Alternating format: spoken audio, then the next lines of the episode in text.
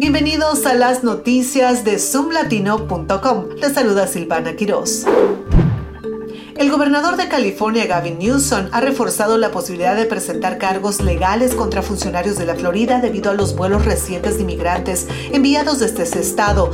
Newsom argumenta que algunos inmigrantes fueron engañados y enviados bajo falsas pretensiones, mientras que el fiscal general de California ha afirmado que Florida parece ser responsable de los vuelos sin previo acuerdo. El gobernador ha calificado al gobernador de la Florida, Ron DeSantis, como un hombre pequeño y patético y ha mencionado la posibilidad de presentar cargos por secuestro.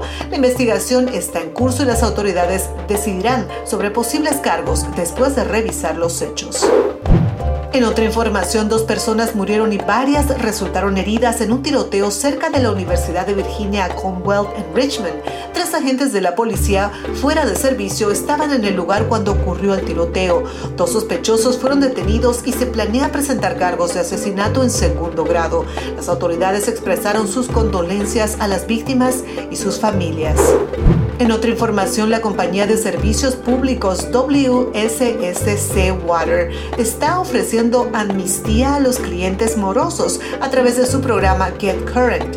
Durante junio, los clientes pueden recibir créditos en su factura y la condonación de cargos por pago tardío y reconexión. Además, se han suspendido los cortes de agua residencial. La compañía de agua también ofrece programas de asistencia financiera. Para más información, visita nuestra página zoomlatino.com.